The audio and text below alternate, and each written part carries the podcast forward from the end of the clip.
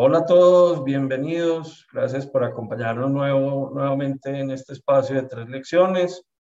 Hoy con una invitada súper especial. Yo em, aquí llevamos un rato antes de, de empezar diciéndole a, a, Silvia que tanto Cristi como yo eh, llevábamos varios meses conversando y detrás de la pista de Silvia para, para poderla tener en, en uno de estos espacios y estamos pues muy contentos y muy agradecidos. Muchas gracias a todos por conectarse.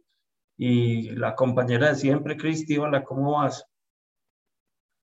Hola, Miguel, ¿cómo estás? Me extrañaste hace ocho días. Te extrañamos muchísimo y no sabes lo difícil que fue jugar tu papel al final de la, de la conversación.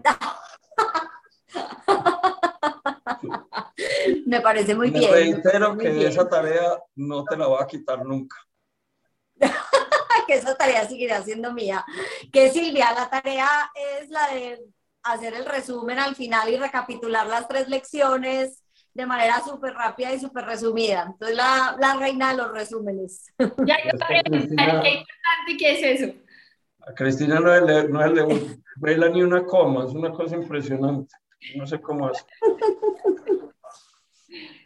Pues sí, no, Silvia, y de verdad que mil gracias por acompañarnos hoy. Estamos felices de que estés con nosotros. Y como siempre, eh, la idea es que arranquemos con que tú misma te presentes y le cuentes a la audiencia, a las personas que nos están escuchando y viendo, eh, un poquito primero, antes de arrancar con las tres lecciones sobre tu trayectoria y sobre lo que ha sido como tu vida laboral.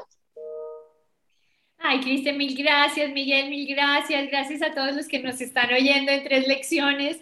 Qué felicidad estar aquí. Eh, pues a ver, yo qué les cuento. Eh, yo soy bogotana, yo creo que se me nota. bogotana, de papá bogotano, de, de mamá bumanguesa.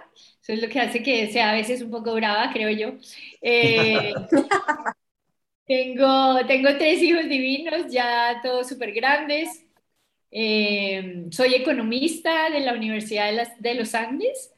Eh, soy separada. Tengo un novio divino hace 18 años.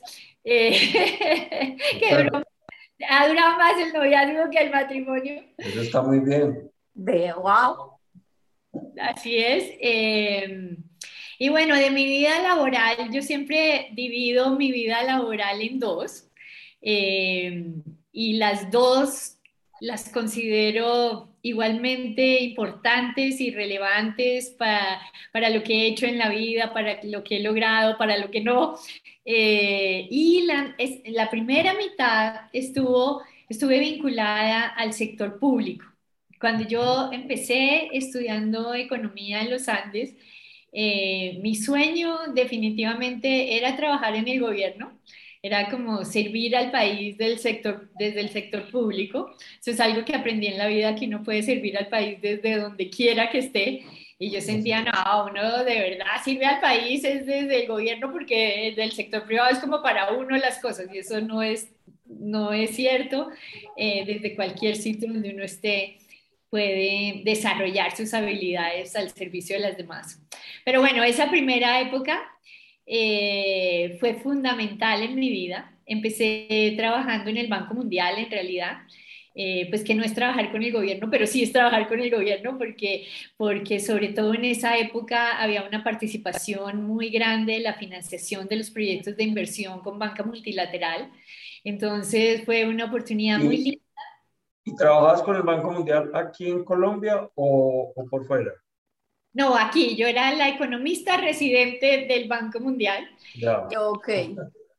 Era una delicia porque entonces llegaban todas las misiones de Washington y yo era la niña chiquita que les ayudaba, les ayudaba a ir al DANE a recoger firmas, que, firmas no, eh, datos.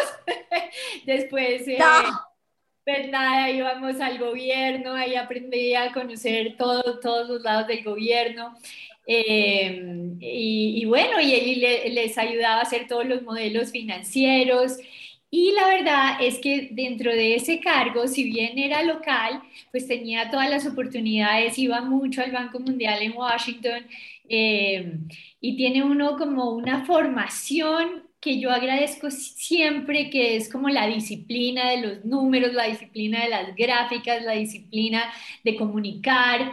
Eh, y, la verdad fue, fue, fue increíble. Después ya de verdad me pasé, todos mis amigos se burlaban y decían, no, pero es que Silvia tan inteligente se pasa de ganar mucha más, más plata a ganar menos y de trabajar menos a trabajar más. Me pasé al departamento de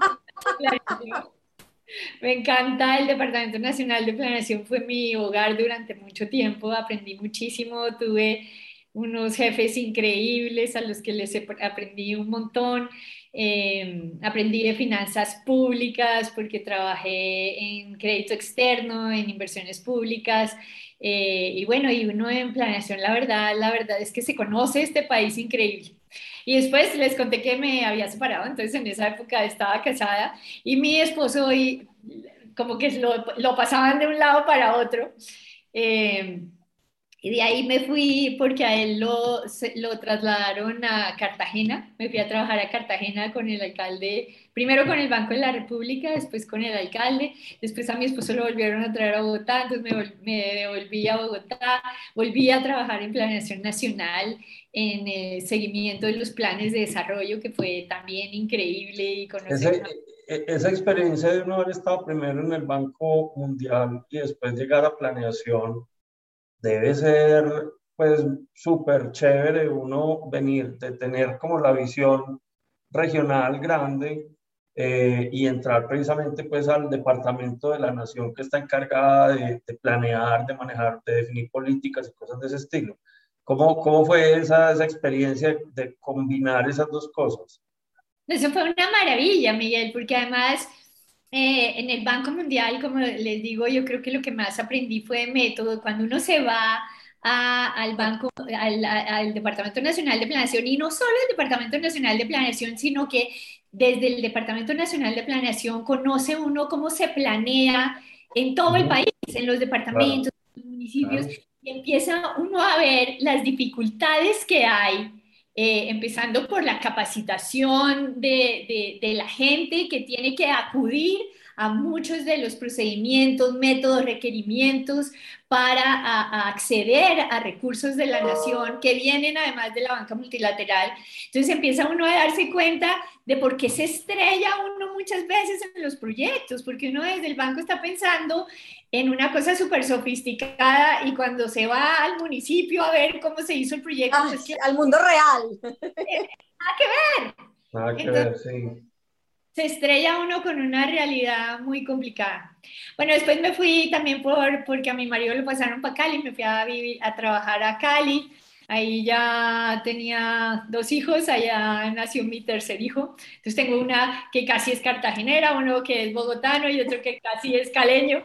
Eh, y bueno, trabajé allá en FES, que fue increíble porque aprendí mucho sobre, bueno, el tema de financiero, pero sobre todo ellos tenían el financiamiento comercial para eh, el Parque de la Planada en el Nariño, entonces aprendí de, de anteojos, pero también de salud y de educación, que era lo que se dedicaba a FES, eh, que desafortunadamente después desapareció por cosas que además ojalá no había debido desaparecer porque se metió todo un tema de mafia, fue terrible.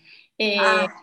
Pero fue increíble y además desde ahí también me pasé al Instituto FES de Liderazgo, aprendí de liderazgo con el profesor Heifetz y yo era la directora y me fui, eh, ustedes yo no sé si se acuerdan porque son muchos más jóvenes, pero en la época en que los alcaldes por primera vez eran elegidos popularmente, eh, pues el Instituto FES de Liderazgo casi que se creó para eso, en la época de Gaviria, y entonces nos fuimos a, a, ayudarle a los alcaldes a ser alcaldes por primera vez. Entonces había que meterse en esa época de violencia en miles de municipios. Fue increíble y la verdad para mí fue súper enriquecedor. Eh, después me abrí otra vez, lo trajeron para Bogotá, entonces me volví para Bogotá también con el... Ah, pero les conté que me fui a Cartagena, sí, allá también, ¿no? Con el sí, sí. Eso fue también y conocer la costa, la cultura, cómo se trabajaba desde el Banco de la República en Cartagena. Bueno, y después volví a Bogotá, trabajé un tiempo en el Instituto FES, pero desde aquí, Y después me fui a trabajar con el alcalde Peñalosa, que fue de las cosas más increíbles que he hecho en la vida, una transformación absoluta de la ciudad desde... desde en el primer mandato de Peñalosa. Señor. En el primer mandato de Peñalosa. En el primer mandato de Peñalosa, sí, señor. hubo un cambio, pues, en Bogotá impresionante. Y esa época fue increíble. Ustedes no se imaginan, yo trabajaba en la Secretaría de Educación, todo lo que hicimos en, en, en, parques, en colegios con subsidios, en los colegios eh, en concesión, eh, lo que se hizo además en, en, en, la cantidad de colegios que se armaron, la infraestructura, cómo creció, la calidad. Eso fue una delicia. Y trabajaba con Cecilia María Vélez, que era la secretaria, yo era su subsecretaria y fue increíble. Aprendí un montón, además ella es increíble y todo lo que aprendí de ella. ¿Ya fue secretaria de Educación o no? Sí, claro, y después ministra. Sí, claro. Sí. Eh, y bueno, y después entonces ahí ya pasa mi segunda parte de la vida, que es el sector privado, que me pasé al sector privado y dije, no, esto va a ser solo por, por un ratico cortico. Eh, estaba estaba eh, el doctor Juan Guillermo Serna, de presidente de Terpel, y yo lo había conocido porque él había sido director de presupuesto en el Ministerio de Hacienda cuando yo trabajaba en Planación me dijo, véngase y hacemos algo acá. Y él decía, yo en el sector privado nunca. Entonces le dije, bueno, bueno, me voy por ahí un añito máximo. Y un añito se convirtieron en 18 años. 18. Ave María. En una compañía increíble. Ah, bueno, ahí cuando volví a Bogotá me separé, eso ayudó porque esa inestabilidad no era por culpa mía. Entonces empecé a trabajar en Interpel, amo esa compañía, sus accionistas son una cosa de locos, de, de convencidos del país, de la ayuda, de, de, cómo uno de verdad desde el sector privado puede hacer grandes cambios en el país. Y terminé pues ocho años siendo presidente de la organización. Súper. Y cuando entraste, cuando entraste a Terpel, eh, ¿a qué área llegaste? Mira, eh, llegué al área financiera. Ellos, eh, el, el, presidente en ese momento necesitaba un vicepresidente financiero, que, fue, que es muy chistoso porque es lo que a mí menos me gusta. La verdad, uno aprende de, de finanzas porque, porque, porque aprende, pero no es algo que me mate. Pero entonces entré de vicepresidente financiera y luego había un área en, en, en, la compañía, en ese momento se estaba hablando de cómo hacer que Terpel se uniera, porque eran siete terpeles, cómo hacer que se unieran y que tuvieran una estrategia diferente a la que tenían las, las, las multinacionales en el país. Estaba Shell, estaba Chevron, estaba Móvil, estaban muchas compañías internacionales y dijimos, ¿cómo hacemos para que esto sea diferente? Y fue tan emocionante, obviamente la financiera tenía que estar en todas las reuniones de estrategia y me enamoré. Claro. Sí, me enamoré de la nueva estrategia de la compañía, de lo que podíamos hacer en las regiones, de la fuerza tan impresionante que teníamos y, y me quedé de comercial. Entonces empecé, no mentiras, primero de logística, me encantaba ir a las plantas de abastecimiento, aprendí de transportes, aprendí de tubos, de tanques eh, y después fui comercial. Eh, estuve en el área de lubricantes, en el área de aviación. Cuando me convertí en presidente, yo decía, no hay nadie aquí que me pueda echar carreta porque he estado en todas partes. Genial.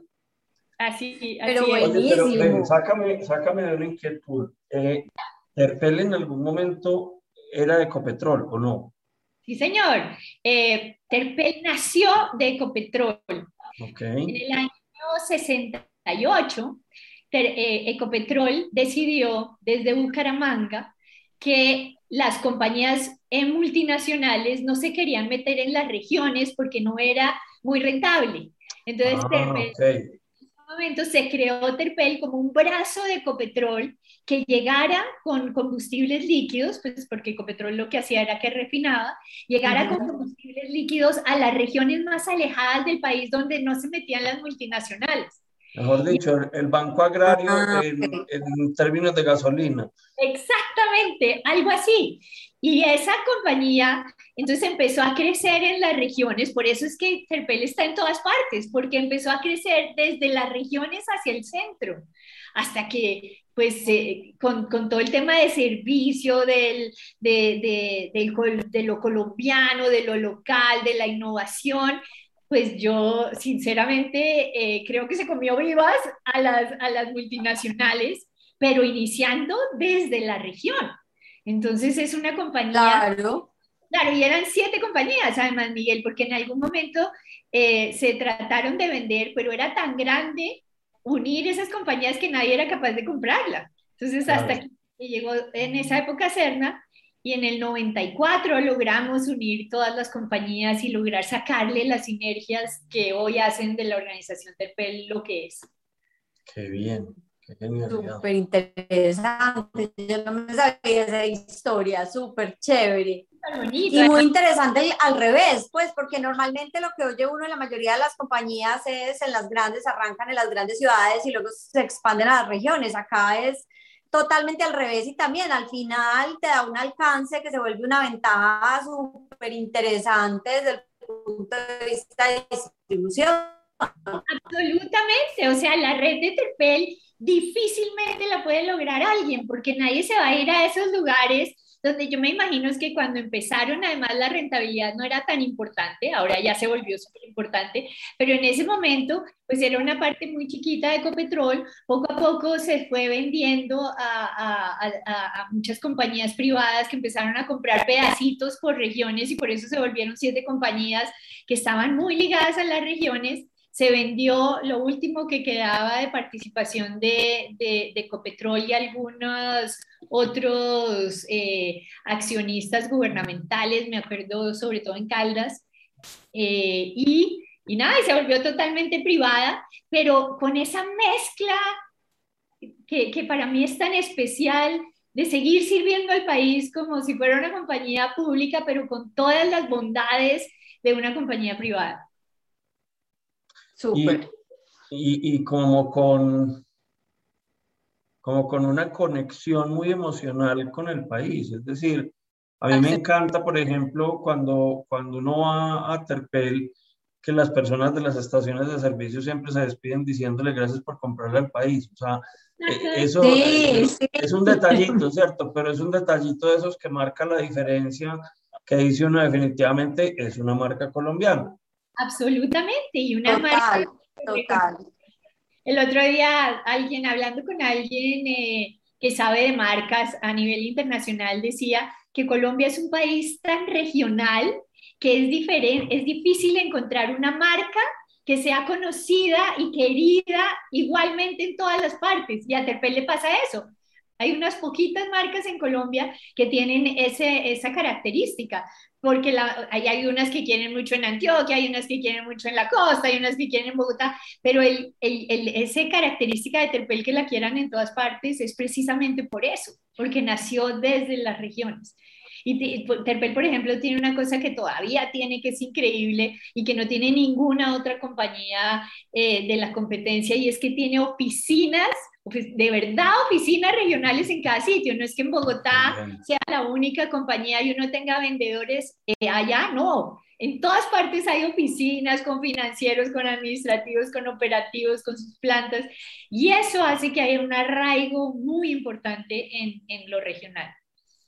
Súper. Mm, súper chévere. ¿Y cómo fue esa llegada a la presidencia de Terpel?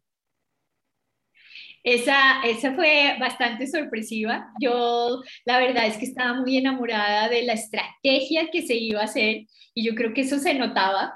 Eh, entonces yo en ese momento estaba en lo comercial y la estrategia, para, para además para que todos lo sepan, era como, como diferenciarnos. Eh, en cosas que no fueran la gasolina, que es chistoso y es una lección además, porque uno cree que la única forma de diferenciarse en una compañía es hacer que su producto sea diferente. Y nosotros decidimos que el producto finalmente es el mismo. Todos le compramos el Ecopetrol la gasolina, algunos le ponen un aditivo, otros no, pero en general es más o menos lo mismo. Entonces dijimos, ese no va a ser el gran diferencial. El gran diferencial va a estar en algo diferente que es servir a las personas. ¿Y cómo le sirve uno a las personas? Entonces empezamos a decir, bueno, le vamos a, a servir en infraestructura, y ustedes han visto que las estaciones de Terpel son divinas, son las estaciones más lindas que hay en todo el mundo, con un diseño espectacular, cada vez las cambiamos más. Eh, pero, pero no son algo que uno dice, uy, qué jartera que le pusieron una estación al lado, porque es que de verdad son unas estaciones divinas. Y empezamos a decir, bueno, pero además de la belleza, ah, bueno, y en la belleza empezamos a poner flores, por ejemplo, al lado de los surtidores. Yo no sé si ustedes han visto, pero hay plantas al lado de los surtidores y uno dice, qué raro, o sea, en una estación de servicio, el paisajismo alrededor de las estaciones se vuelve importante. Cada vez que ustedes lleguen a una estación de Terpel, fíjense y verán que hay, hay matas, hay, hay arbolitos, hay, tiene que ser memorable entrar. Decimos, vamos a generar experiencias memorables. Imagínense comprando gasolina uno cómo puede generar una experiencia memorable si no hay nada más harto que poner gasolina. Entonces lo generamos así, entonces las plantas son divinas, empezamos a hacer casi que el baño fuera más importante que la gasolina. Entonces empezamos a hacer unos baños absolutamente limpios, con papel higiénico, abiertos, donde una mamá estuviera tranquila de entrar a su hijito o a su hijita en las grandes estaciones. Y aquí debo agradecer a todos los afiliados a la marca que son dueños de sus estaciones, pero que se apagaron a esa, a esa estrategia, cambiaron los baños, cambiaron los, los inodoros, los lavamanos, y es realmente una delicia poder entrar a un baño limpio en Colombia porque eso no pasaba. Y empezamos a decir, bueno, y lo otro que es una cosa increíble es la diversidad gastronómica en Colombia. Entonces hagamos tiendas, que nunca habíamos pensado hacer tiendas de conveniencia, hagamos tiendas de conveniencia con diversidad eh, gastronómica. Entonces, si uno va a Medellín, encuentra frijoles en el, en el combo del almuerzo, pero si va a la costa atlántica encuentra un kibe y si va a Bogotá encuentra una changua o en Boyacá. Y además de unas cosas básicas, a unos precios muy buenos, en unas presentaciones muy bonitas, para que la gente empezara a tener el gusto de comer en las estaciones de servicio, porque eso no pasaba en Colombia. Entonces, si ustedes se fijan, eso no tiene nada que ver con la gasolina ni con el diésel, nada. Sin embargo, la gente hoy busca las rutas para poder encontrar a Terpel en el camino y tener esta, esta sensación diferente. Entonces, bueno, todo eso para mí obviamente era increíble, yo estaba muy enamorada de eso y cuando el presidente anterior decidió, decidió salir porque tenía otra oportunidad, pues lo que menos me, me iba a imaginar yo, además porque había unos, los accionistas mayoritarios eran chilenos y tenían la, la eh, como, como la idea de que son muy machistas, yo dije, no, pues yo jamás, no, es que ni siquiera me lo pregunté. Entonces, o sea, ni siquiera tuve esa duda de si son machistas o no, porque para mí esa no era una opción. Cuando me llaman y me dicen, es que queremos que tú seas la presidenta, y yo, ¿yo? ¿En serio? ¿Yo? Eh, yo decía, wow, qué error el que están cometiendo, porque uno, sobre todo cuando es en ese cuento de el síndrome del impostor, yo decía, no, pues yo, este escritorio me queda grande. La verdad es que pues fue muy asustador, pero también como esas ganas de sacar adelante una estrategia en la que yo estaba totalmente convencida, con un equipo increíble. Eh, ahí además para los dos ahí en, en, Terpel, no dentro de Terpel, pero sí cuando empecé a ir a todas las reuniones afuera y veía la cantidad de hombres en el sector y ni una mujer, empecé a darme cuenta como la responsabilidad que tenemos las líderes mujeres de abrir camino para los demás y de hacer conciencia sobre la diferencia que existe. Entonces se me empezaron a crear como dos objetivos enormes, que era hacer que esta estrategia funcionara, que fue una estrategia con cara de mujer, ¿no? Porque todo lo que además era la estrategia tiene mucho que ver con cualidades femeninas. Entonces, entonces yo me esa cara de, que el surtidor tenía que estar limpio, de la comida debía ser deliciosa, de que el baño tenía que estar limpio, de que yo a los isleros les decía, es que tienen que recibirlo como recibirán a alguien en su casa, ¿no? Así de atentos, así amables, con la casa igual de limpia, de linda, de ordenada.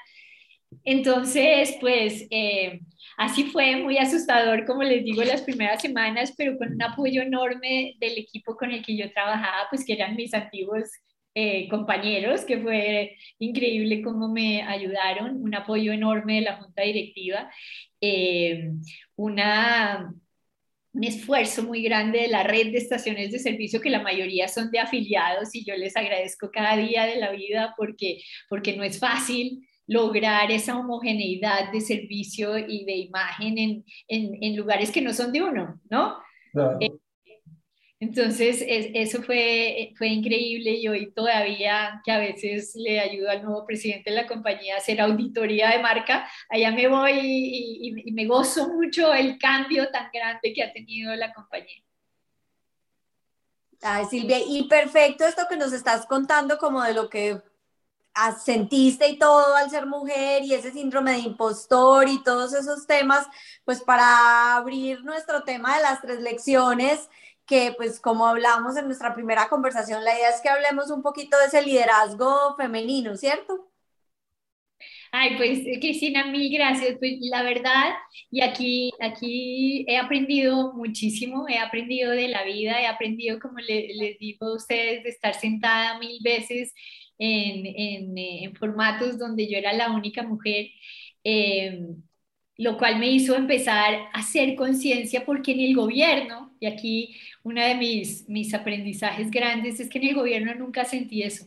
Pues fue la mitad de mi vida fue en el gobierno y nunca sentí eso. O sea, tuve muchas eh, jefas mujeres, eh, muchos referentes mujeres, compañeros, eh, subordinadas mujeres. Y yo lo atribuyo después cuando empiezo a decir, pero ¿por qué? ¿No? Entonces a mí me hablan de las feministas y yo decía, qué ridículo es ese tema de las feministas, ¿no? Y empecé a hacer conciencia de que primero les debemos todo a las feministas de, durante la historia, si no yo no estaría sentada aquí ni tú estarías allá porque ha sido muchas mujeres las que han sufrido y han luchado por los derechos que no teníamos y que empezamos a ver como normales. Eh, de acuerdo. Yo creo que fue mucho el tema de cuotas en el gobierno, Cristina. Yo defiendo mucho el tema de cuotas. Hoy en día, de hecho, una de las cosas que yo he aprendido y que, y que puse en Terpel y que cada vez que hablo digo es importante, porque uno pone metas de ventas, de vida, de rentabilidad, de, de caja y no pone metas de equidad de género? Cuando se ha visto además que las mujeres en las organizaciones, tanto públicas como privadas, hacen que se genere una cultura mixta, inclusiva, que es mucho más productiva, donde la gente se siente mucho mejor trabajando y produce más. O sea, hay estudios, este no es un tema de que queramos ser buenos con las mujeres o no, ese, ese es otro tema. Aquí es que cuando uno habla de productividad y rentabilidad, hay estudios que muestran que existen hasta diferencias del 30% en compañías que han pasado de ser únicamente de hombres a donde hay una participación de las mujeres. Y otra cosa súper importante que aprendí es que no es suficiente con que haya mismo número de mujeres, porque muchas veces hay una cantidad de mujeres eh, trabajando en las compañías, pero siempre en niveles donde no toman decisiones. Esa es la otra falacia enorme de los hombres y de la cultura, digamos, machista, es que dice, sí, sí, hay 50% de mujeres y resulta que todas las mujeres están en posiciones donde no toman decisiones. Si no toman decisiones, en realidad no hay equidad, ni hay complementariedad, porque la cultura sigue siendo la misma. Entonces, es muy importante que por lo menos haya un 30% de mujeres en cargos donde puedan tomar decisiones para que realmente haya un cambio que fomente una mayor productividad, una mayor efectividad, mejores manejos del riesgo, mejor manejo de gestión humana. Es decir, hay, hay, hay, mil beneficios que vienen de esa complementariedad, porque esto no tiene nada que ver en contra de los hombres, nada, es preciso. Total, total. Pero, pero me encanta eso. Eh, aquí pues hemos ido haciendo unas recolecciones de algunas frases célebres que han ido saliendo eh, y este mensaje me parece súper importante, Silvia, porque lo que tú dices tiene toda la razón. Es decir, no basta con, con apuntarle a un porcentaje si la estructura de toma de decisiones de la organización sigue teniendo una mayoría en uno de los dos géneros.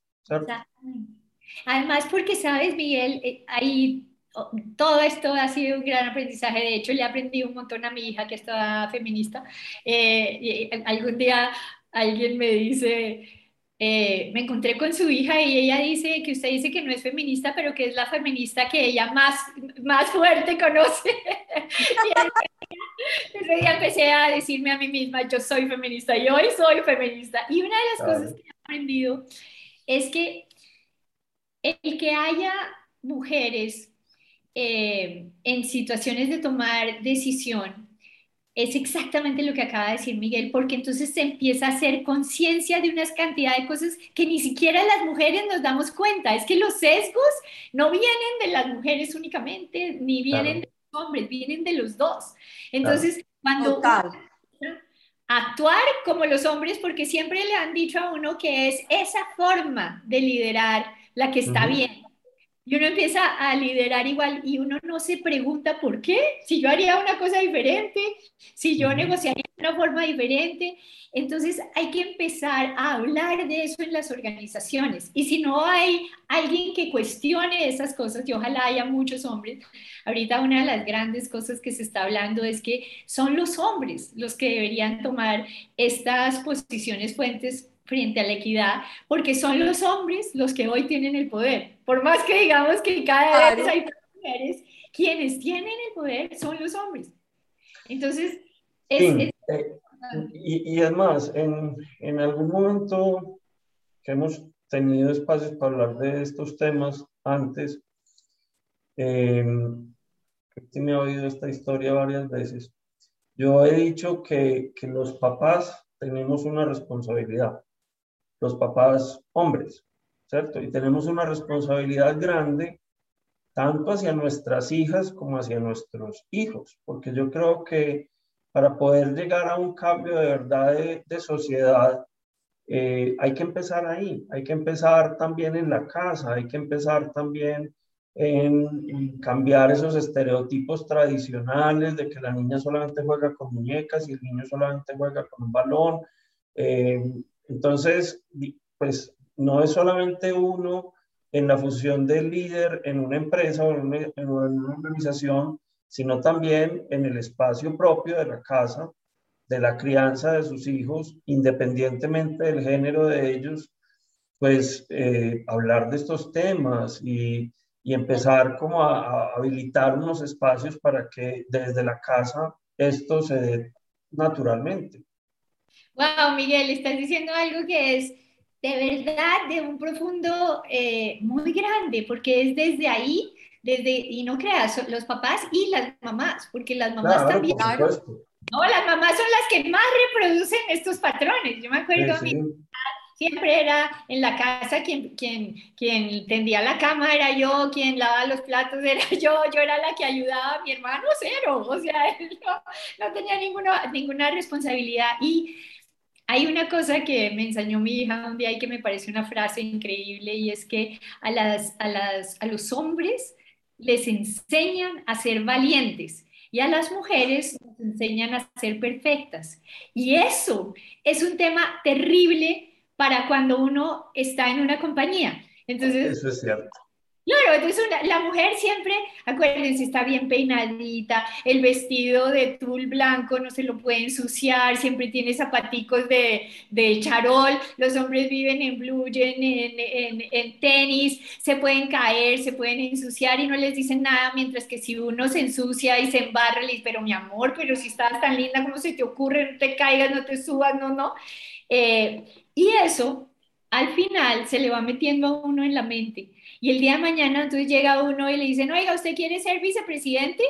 Entonces el hombre dice, pues claro, yo me puedo echar al barro y si no me funciona, pues ¿qué me importa? O se acuerda de cuando lo dejaban tirar al barro y no importaba si se embarraba. Las mujeres le dijeron, no, no, yo no sé el 100% de inglés ni 100% de Excel y no he sido 100, no sé qué. Y como no soy perfecta, pues yo no me voy a despeinar ni me voy a caer al barro. Entonces yo mejor, mejor no, no me arriesgo. ¿Para qué me arriesgo?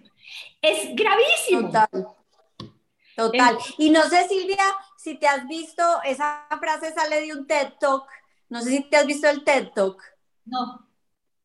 Es súper interesante porque además ella cuenta, la que, la que da el TED Talk, cuenta una historia súper bonita, que ella tiene una fundación donde les enseña a las niñas a programar y cuenta algo muy parecido a lo que estás contando, pero desde las niñas más pequeñas. Y ella decía, vea, cuando le ponemos un reto de coding, pues de hacer programas a, a los alumnos, los hombres por lo general lo logran y las mujeres no. Entonces empezamos a indagar por qué y una de las razones es que la niña se equivocaba la primera vez y, paraba, porque entonces no, la frustraba, se frustraba más rápido, mientras que el hombre no le importaba, y si no era capaz no le importaba, y volvía y ensayaba, y volvía y lo hacía por otro lado, por otro lado, y empezó a profundizar en el tema y encontró este tema de que sí, que a los niños, y cuenta otro montón de ejemplos alrededor del tema, de cómo a los niños los, los empiezan a educar a ser valientes y a las niñas a ser perfectas, y me parece, un, es, es un TED Talk súper, súper chévere. Eh, les voy a poner luego el, el, link.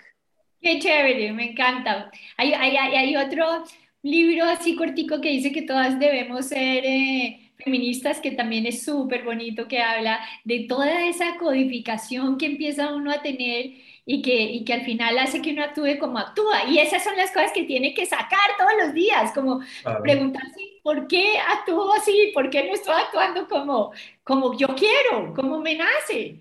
No, porque a uno lo condicionan y los primeros que lo condicionan son sus padres.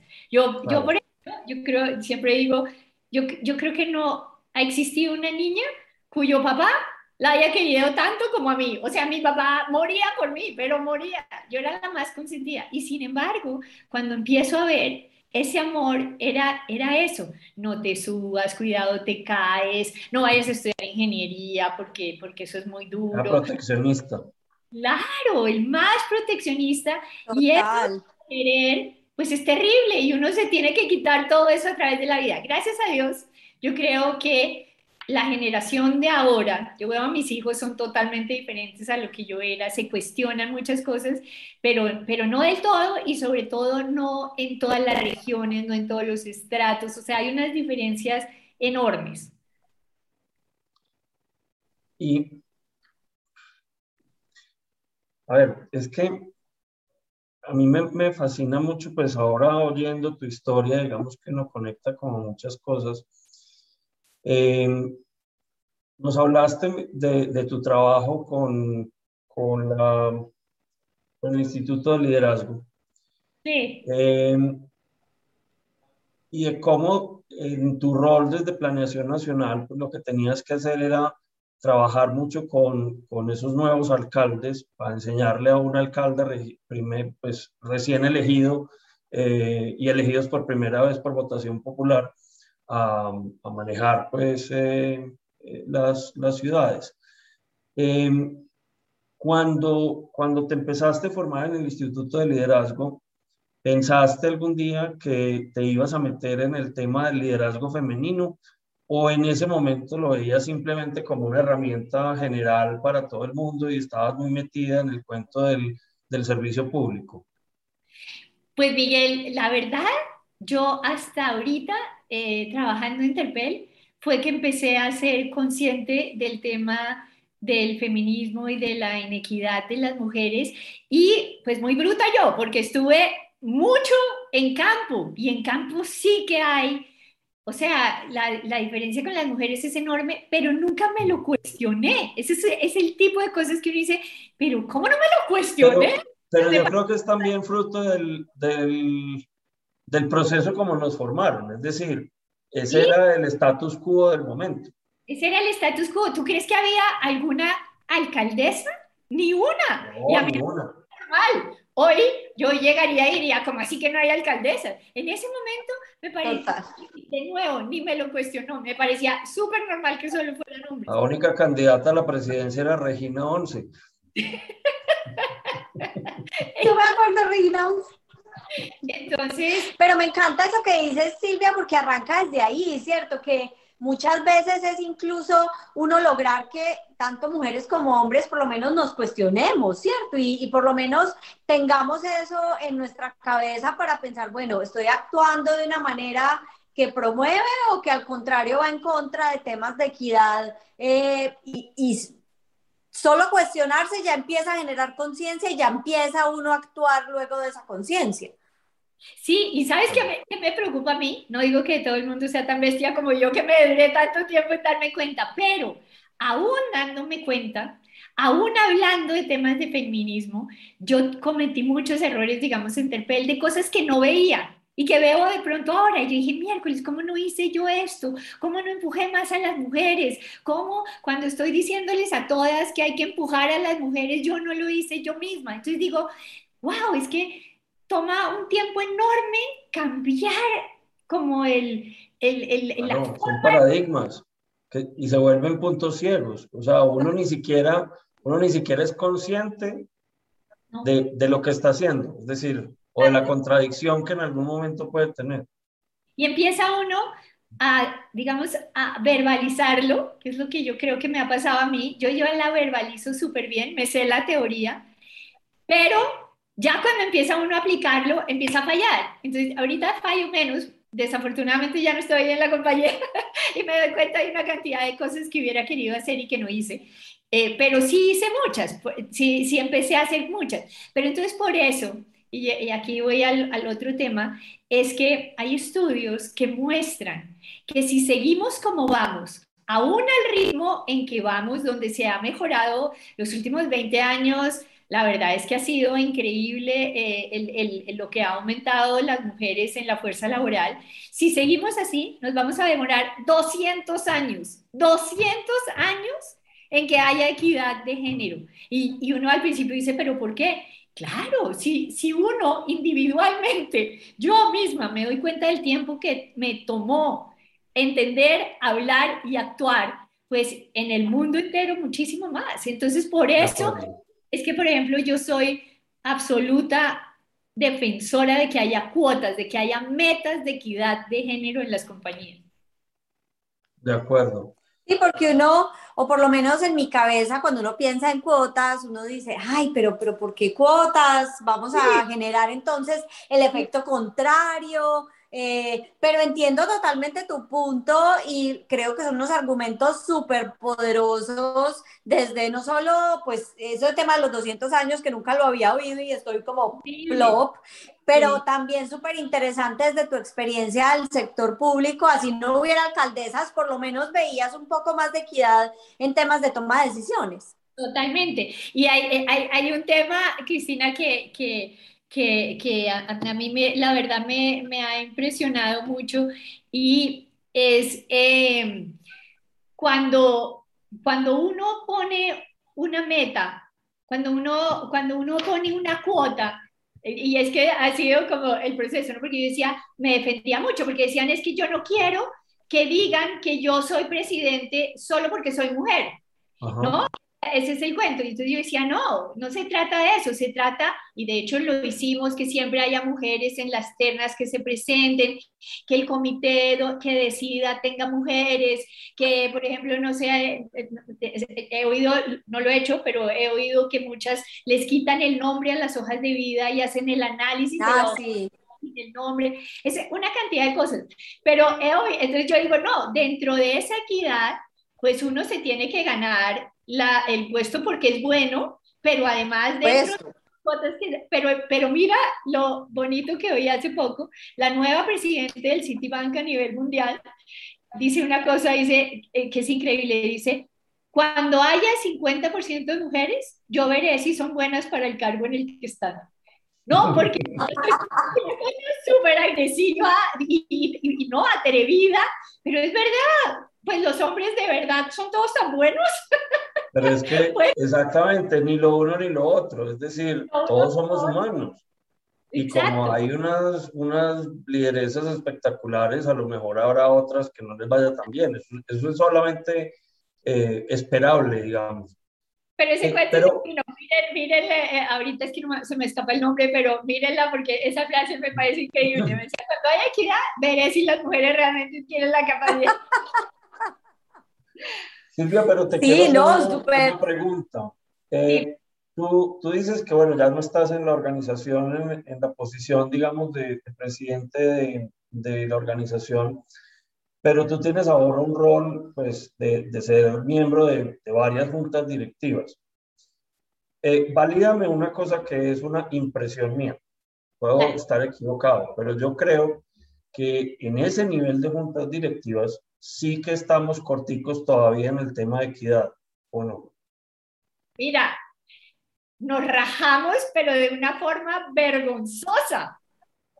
O sea, creo que hay 2% de mujeres eh, presidentes de juntas directivas y, y, mujeres como solo miembros de la junta directiva, creo que no supera el 20%.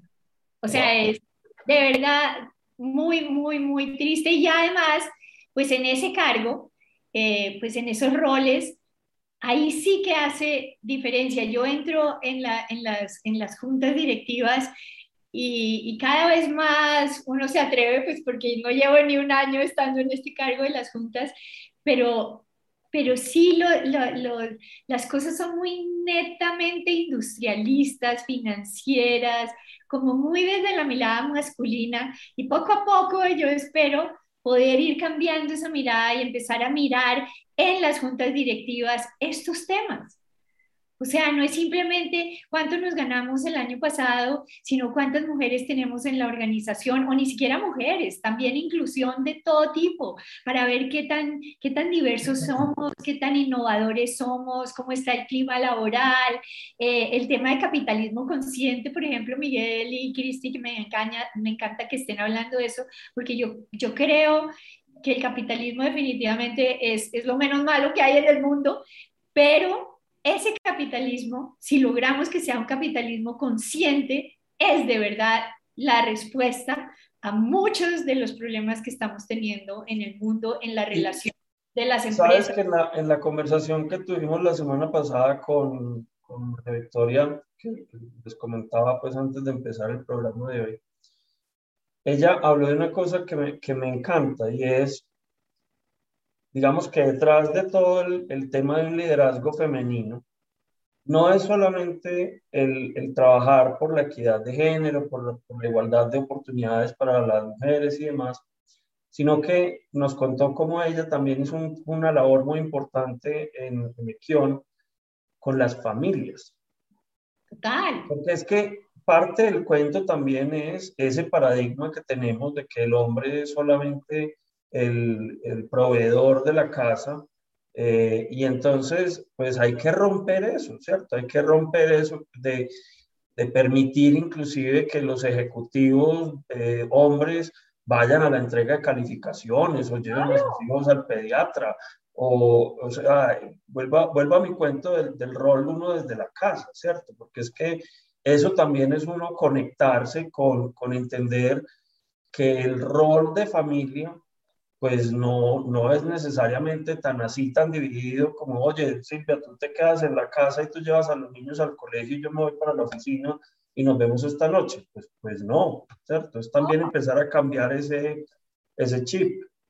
No, mejor dicho, es que necesitamos una... Eh, pero estos temas porque lo que estás diciendo es totalmente cierto. O sea, además es que es chistoso porque cuando se habla de los hombres, se habla como que los hombres tienen solo un, una responsabilidad que es llevar plata a la casa y están en la empresa y en la empresa no tienen familia, en la empresa no tienen esposa, en la empresa no tienen hijos, o sea, eso no existe, los hombres son como un robot.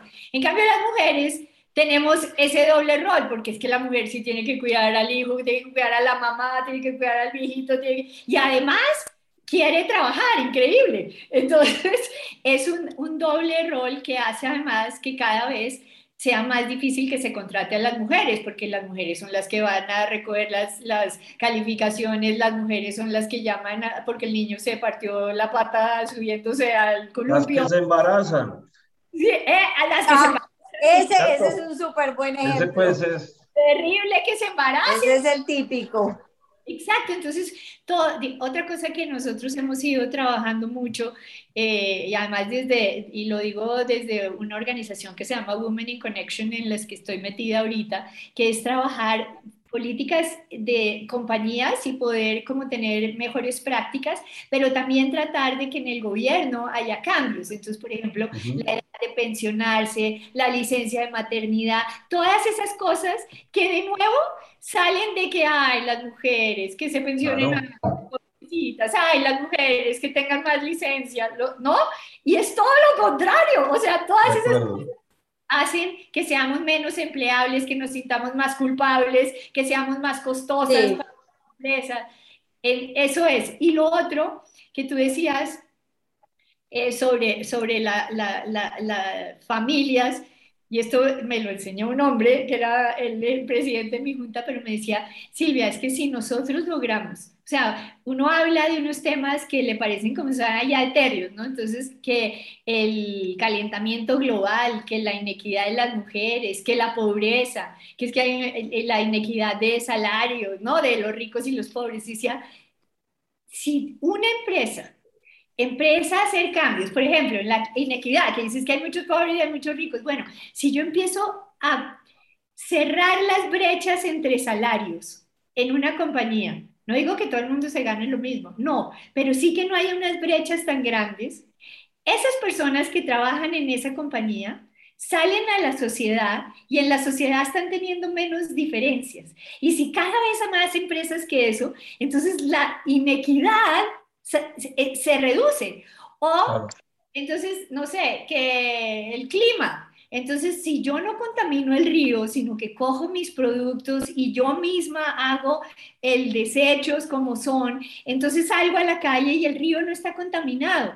Entonces, las empresas tienen un montón de cosas que pueden hacer. Si tengo mujeres adentro, entonces esas mujeres la inequidad pasa a la familia y en la familia esa mujer gana más plata, en la familia esa mujer es más activa, en la familia tiene conciencia de la equidad, sus hijos son diferentes, entonces uno empieza a cambiar la sociedad. Entonces es increíble cómo cada cosita que uno hace dentro de las empresas, pues acaba redundando en la sociedad. Y eso es el capitalismo consciente. Por supuesto. Total. total. Bueno, voy a hacer aquí la, la moción de tiempo, porque ya vamos a cumplir una hora, ya faltan cinco minutos para las seis. Eh, yo pues con todo lo que hemos cinco minutos nada más. Exacto. Quedan cinco minutos. Entonces yo con todo lo que hemos conversado, pues he dividido esto más o menos en tres lecciones. Hablamos de una muy clara primero. No sé, Silvia, si quieras, si tengas otras dos en mente específicas que nos quieras compartir y las hablamos aquí rápidamente y si te puedes quedar, pues obviamente unos minuticos más y para que demos al final cinco minuticos para preguntas. Bueno, sí, como ustedes me dijeron eso, yo soy juiciosa, yo miré tres lecciones eh, y de todas las cosas que, que, yo he aprendido y aquí está pues siendo eh, gerente de una fundación que hacía liderazgo, uno puede sacar muchas cosas de los libros, pero decidí dentro, para mí, ¿qué ha sido lo más importante? Todo esto del feminismo, o sea, total, ahí hay que incluirlo porque eso es una de las cosas más importantes que creo que he aprendido para bien de la sociedad. Eh, ahora y después. Pero hay unas cosas que para mí son fundamentales. Lo primero, y esto es súper práctico, eh, lección para todo el mundo, por favor, aprendan a comunicar bien. Creo que para mí eso ha sido una de las grandes herramientas en mi vida. Comunicar bien, escribir bien, hacer gráficos claros, escribir cartas impecables, con tildes, con comas, con puntos, eh, dar discursos que no sean una cantidad de ideas sueltas, sino que sea como una historia, porque esas son las cosas que le llegan a los demás. Y si uno lo que quiere en la vida es servir y dejar un legado, comunicar es supremamente importante. Entonces, lo primero, para crecer en una empresa, para educar a los hijos, para tener amigos, para todo, comuníquense bien. El lenguaje es una hermosura de herramienta, úsenla bien. Lo segundo, nunca hagan nada de lo que no se sientan orgullosos de que salga en un periódico que ustedes van a leer mañana. Nunca. Si hay, hay muchos momentos en la vida en los que uno tiene tentaciones de recortar caminos, de que hay, de que este me dijo, de que puedo hacerme más rica, de que puedo hacer esto más rápido. Nunca, nunca, acuérdense que su cómplice de hoy es su verdugo de mañana. No, no, no pueden hacer esto porque en algún momento sale y nada paga no ser ético. Entonces, creo que esa es una lección que no podemos olvidar nunca. Y lo último, para los líderes, creo que es una de las cosas más importantes en mi vida y es cuiden a su gente. Que de verdad, del corazón, de su alma, los equipos sientan que son importantes para ustedes. Había alguien, creo, creo que era de Procter Gamble, que decía, cuida a su gente para que la gente cuide a la compañía. Yo creo que eso es lo más fuerte. Cuando yo les hablaba ahorita de lo exitosa que fue la estrategia de Terpel, eso no era porque yo hacía todo, yo no hacía nada, yo solo cuidaba a mi gente, confiaba en ella, me, me enorgullecía de cada cosa que hacía y se los decía. Y no solo pregunten cosas profesionales, pregunten cosas personales, que la gente sepa que a uno le importa su vida. Eso es algo femenino, eso es algo que nos han enseñado que no se debe hacer en las compañías y yo estoy totalmente en contra. Yo creo totalmente de acuerdo. parte personal genera unas relaciones de confianza que son súper poderosas cuando uno está liderando un equipo. Eso diría que son las tres que había pensado y que creo que son muy... No, están geniales. Están absolutamente geniales. Súper, súper. Yo, yo, yo tengo una, pregunta sobre la primera, Silvia, de comunicación y cuando hablabas de aprender a comunicarse bien, esa palabra bien, para, para ti, ¿qué ha sido clave en ese bien? ¿Qué significa bien en términos de comunicación? Lo primero, además ustedes pueden hacer el examen y hasta se burlaría toda la gente que habla de mí, porque lo primero era que yo decía, si no encuentro algo bien escrito, ni siquiera lo leo, no me importa el fondo si no entiendo la forma, ¿no? Eh, lo primero, para mí bien, es tener claro el qué, qué es lo que quiero comunicar. Porque a veces uno habla y habla y habla y al final no tiene claro qué, qué quiero comunicar o qué quiero lograr de la persona que me está escuchando, ¿no? Porque yo puede que quiera lograr algo con mis accionistas y quiera lograr algo con mis clientes y esté hablando de lo mismo. Entonces tengo que saber qué es lo que yo espero que ellos entiendan y que hagan después de que yo les hable. Porque esto tiene que ver con las palabras, pero también tiene que ver con el lenguaje corporal con mi tono de voz, con mil cosas que comunican. Entonces, lo primero, Cristina, es tener claro qué quiero comunicar y qué quiero causar en la gente que me está escuchando. Y aprender las herramientas que me permiten ser claro en eso, no irme por las ramas, no perderme en, cosas que no son importantes, no perderle, como dice Juan Carlos Echeverry, no perderle el ojo al balón. El balón es lo que quiero comunicar y concentrarse en eso para meter el gol. Súper. Sí, no, súper, súper claro. Yo, yo, yo, me quedé con una pregunta desde el principio de la conversación, eh, pero, pero es en el siguiente sentido.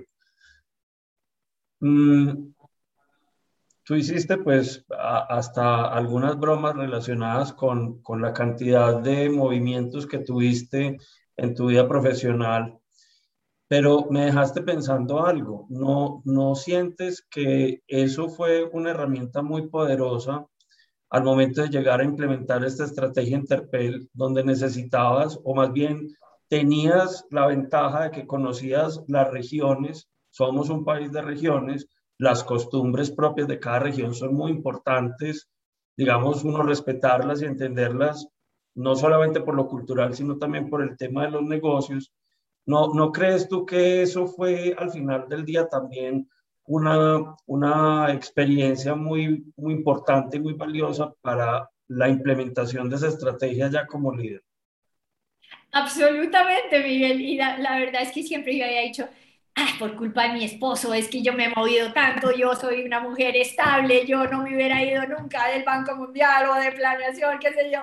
Y hoy le agradezco, porque la verdad es que eso me hizo primero una mejor persona, porque yo creo que cuando uno eh, está expuesto a muchísimas cosas a las que yo estuve expuesto, a diferente gente, diferentes formas de trabajar, eh, diferentes climas, qué sé yo, o sea, de verdad que... Total. Eso es increíble en términos personales, pero en términos profesionales, todo. O sea, Miguel, tú no te imaginas lo que era yo sentada en una junta de una compañía donde nunca nadie entiende qué pasa dentro del gobierno o cuál es la diferencia con una alcaldía de por allá en la región. Y yo sí sabía, y yo decía, claro. que yo sepa, y era una ventaja comparativa que no tenía nadie. Yo creo que eso es mucho más importante que tener un PhD, es tener esa como esa cantidad de cosas que yo puedo juntar y tener como un conocimiento holístico de, muchas cosas que me han servido mucho.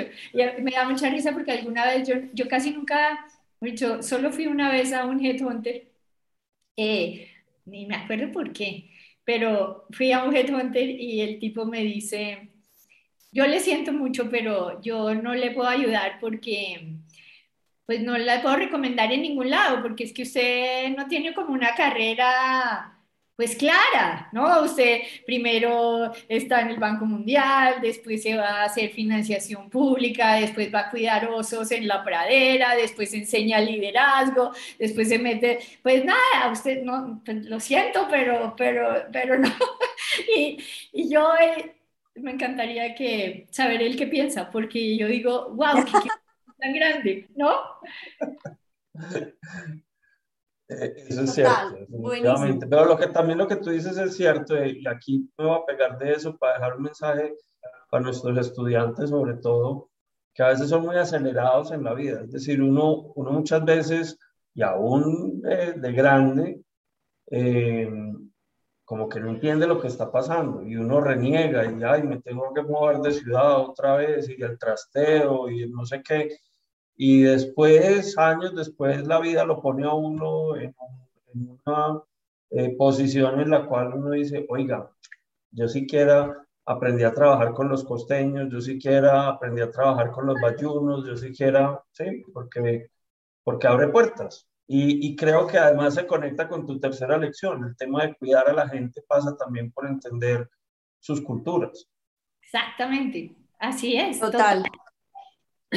es súper importante ver que cuando las puertas se abren hay que darles una oportunidad y que el mundo ha cambiado muchísimo. Y ese cuento de, que era algo que me imagino que tenía ese headhunter de que, es que uno, si uno es financiero tiene que ser financiero toda la vida, pues no. No, ojalá aprendan de muchas cosas, el mundo está cambiando mucho, lo único de verdad que es permanente es el cambio y uno tiene que ser parte de ese cambio. Entonces, entonces, sí, yo amo esa diversidad en mí. Una parte que no les conté es que también estuve estudiando en Francia, eh, que fue duro, porque además no hablaba francés cuando llegué ayer, nunca había estado en un invierno. y eso le da a uno resiliencia y le enseña muchas cosas. Y todo eso junto, pues de verdad que, que es una herramienta muy útil en la vida. Total. Ay, no, Silvia, súper chévere. Y yo creo, Miguel, que no necesitamos más recapitulación porque Silvia nos hizo un súper resumen al final. Entonces, más bien miremos las preguntas. Tenemos unas preguntas, sí. Dale. Eh, hay un par de comentarios de Valentina Arboleda que dice, hola, en el tema de acelerar, de acelerar la equidad de género, ¿qué piensas en también buscar educar a los futuros profesionales en el tema? Hola, Valentina. Eh, cuando tú te refieres a los futuros profesionales, eh, pues me imagino que son todos los estudiantes en las universidades. Yo, yo creo fundamental que dentro de la academia, dentro de la universidad, se hable de estos temas. Y, y, cuando hablo en la universidad, no solo en la universidad, mira como Miguel está hablando de cómo esto debería empezar en la casa, desde, desde los bebés, desde, no sé, desde las eh, tareas que pone uno. En el colegio, en el colegio debería haber algo clarísimo que haga que uno haga conciencia. Y en la universidad, cuando uno ya es... Eh, ya, ya, ya, ya va a decidir sobre, sobre su profesión y dónde va a trabajar. Yo conozco de universidades donde hoy se está hablando de eh, el tema de mujer y de hay mujer y hay clases de eso. O sea, yo soy mentora en una universidad donde hay una clase dedicada a eso. Entonces, claramente, si tú empiezas como empecé yo de puro accidente, ojalá yo hubiera tenido una clase que me enseñara esto, pero de puro accidente, a, a, cuestionarme cosas, a hacer conciencia de por qué yo actúo de tal forma o por qué mi jefe actúa de tal forma, pues yo creo que esto se vuelve mucho más fácil. La gente, los profesionales van a salir a las, las compañías a dar ideas, a exigir y a liderar en su momento y hacer los cambios que se requieren. Entonces, definitivamente creo importante hablar de estos temas. Yo creo que entre más hablemos de estos temas, mucho más rápido va a ser el cambio cultural. Y, bueno, probablemente está esto que nos acabas de decir relacionado con la respuesta a la siguiente pregunta que nos puso Valentina, que dice, ¿cómo piensas que podemos acelerar ese tiempo de 200 años fuera de las empresas?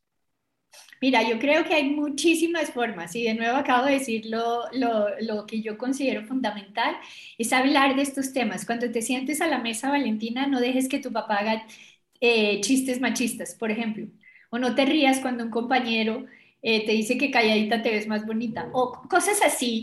Eh, eso es súper importante, pero eso no es suficiente.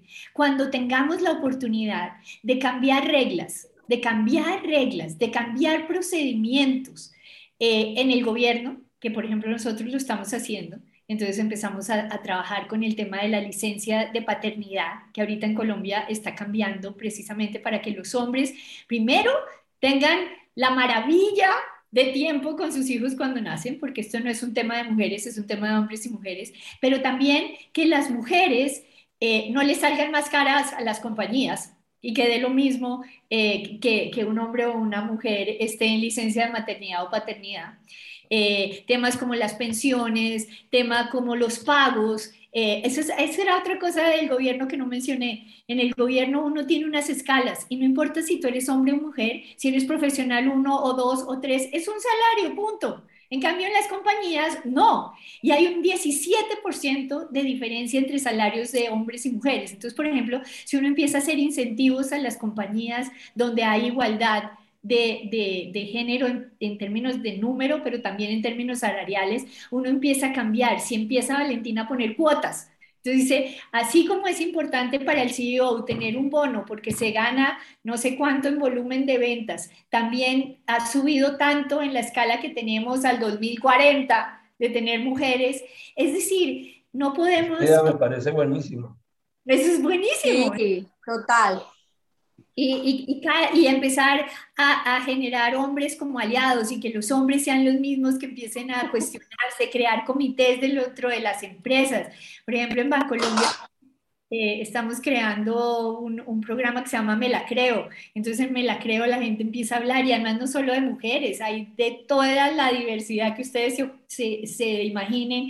Y hay gente que dice, yo no, no contaba lo que yo era porque me daba vergüenza y ahora con este programa ya siento que puedo salir y puedo hablar y puedo decir quién soy.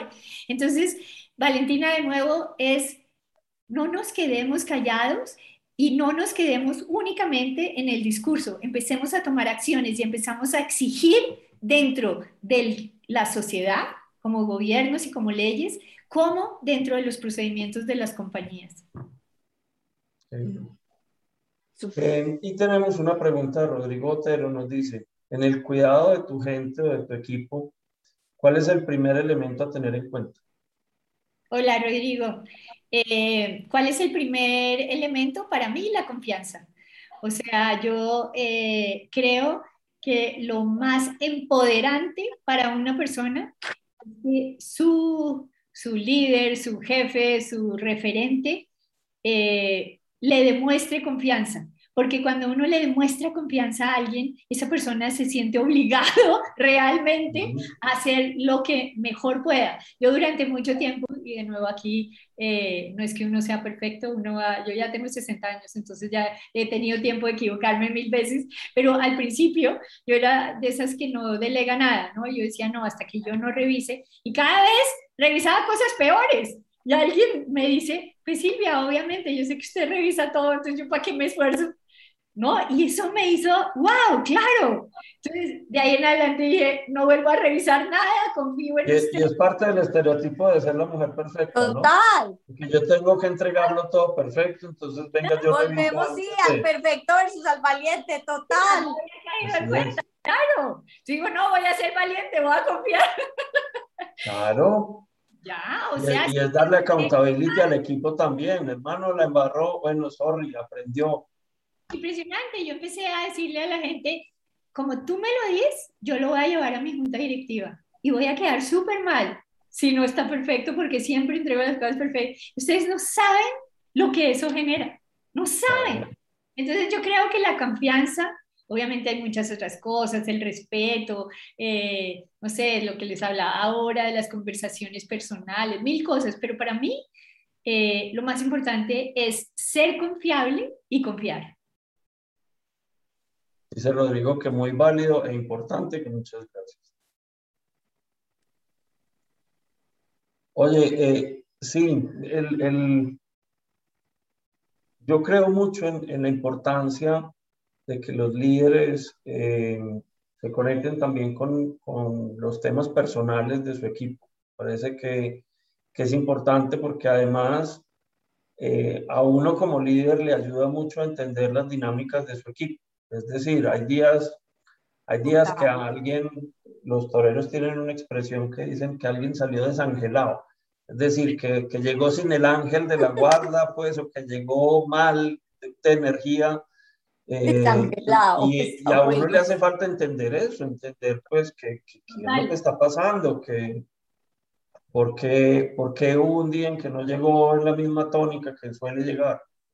Y sabes una cosa que, que, también aprendí, uno no necesita solucionarle el problema a nadie, porque cada quien soluciona su problema, pero es muy valioso escuchar a las personas. Yo, yo era de las que siempre quería tener la solución. Entonces tú venías y me decías algo y yo decía, mira, lo que tienes que hacer es tal y tal y tal y tal. Eh, y, y, y, eso no es lo que busca la mayoría de las personas.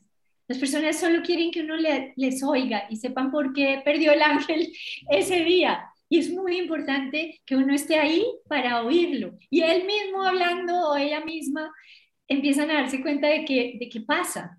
Eh, pero que uno que está ahí todo el día con ellos pueda escucharlo, tiene un poder enorme. Es un regalo importante porque les está regalando tiempo. Exacto. Que muchas veces los líderes terminan por allá muy encumbrados y el resto de la compañía dice, no, a mí se me da miedo hasta ir a saludar a la doctora Silvia porque le va a quitar cinco minutos de tiempo. Así es, total. Sí. Eso, eso, es, cierto. Y ese es el recurso escaso, ya llega, ya se vuelve el tiempo en ese, en ese momento. Absolutamente. Pues, bueno, súper. ¿Tenemos alguna otra pregunta que yo hoy no, estoy pudiendo ver YouTube? No, no, no sé, pero no, no tenemos más preguntas por ahora. Perfecto. No, entonces yo creo que, que para no abusar más del tiempo de Silvia, ya que nos pasamos unos minuticos, eh, Silvia, de verdad que mil gracias por haber aceptado nuestra invitación. Fue una conversación deliciosa. Nos encanta pues haberte tenido en el programa y, y de nuevo mil gracias. No, muchas gracias a ustedes, a todos los que nos están oyendo. Ojalá, ojalá estas lecciones les sirvan. Es lo, lo único que, que, quisiera y qué felicidad haber estado acá. Muchísimas gracias. Creo que nos has dado un, una lección además de generosidad muy importante y, de verdad que eh, la agradecemos muchísimo. Mil y mil gracias. Bueno, dentro de ocho días, Cristi, eh, vamos, a estar, vamos a estar con Julio Hernando Rincón, que él es un empresario eh, dedicado al mundo de la consultoría desde hace una buena cantidad de años, una firma consultora que se llama Rincón Aguilar, y va a estar hablando con nosotros sobre los fundamentales para las eh, empresas y para los emprendimientos sobre todo. De manera que los esperamos en este espacio el próximo jueves a las 5 de la tarde. Luego a Listo. Qué bueno, a todos, gracias.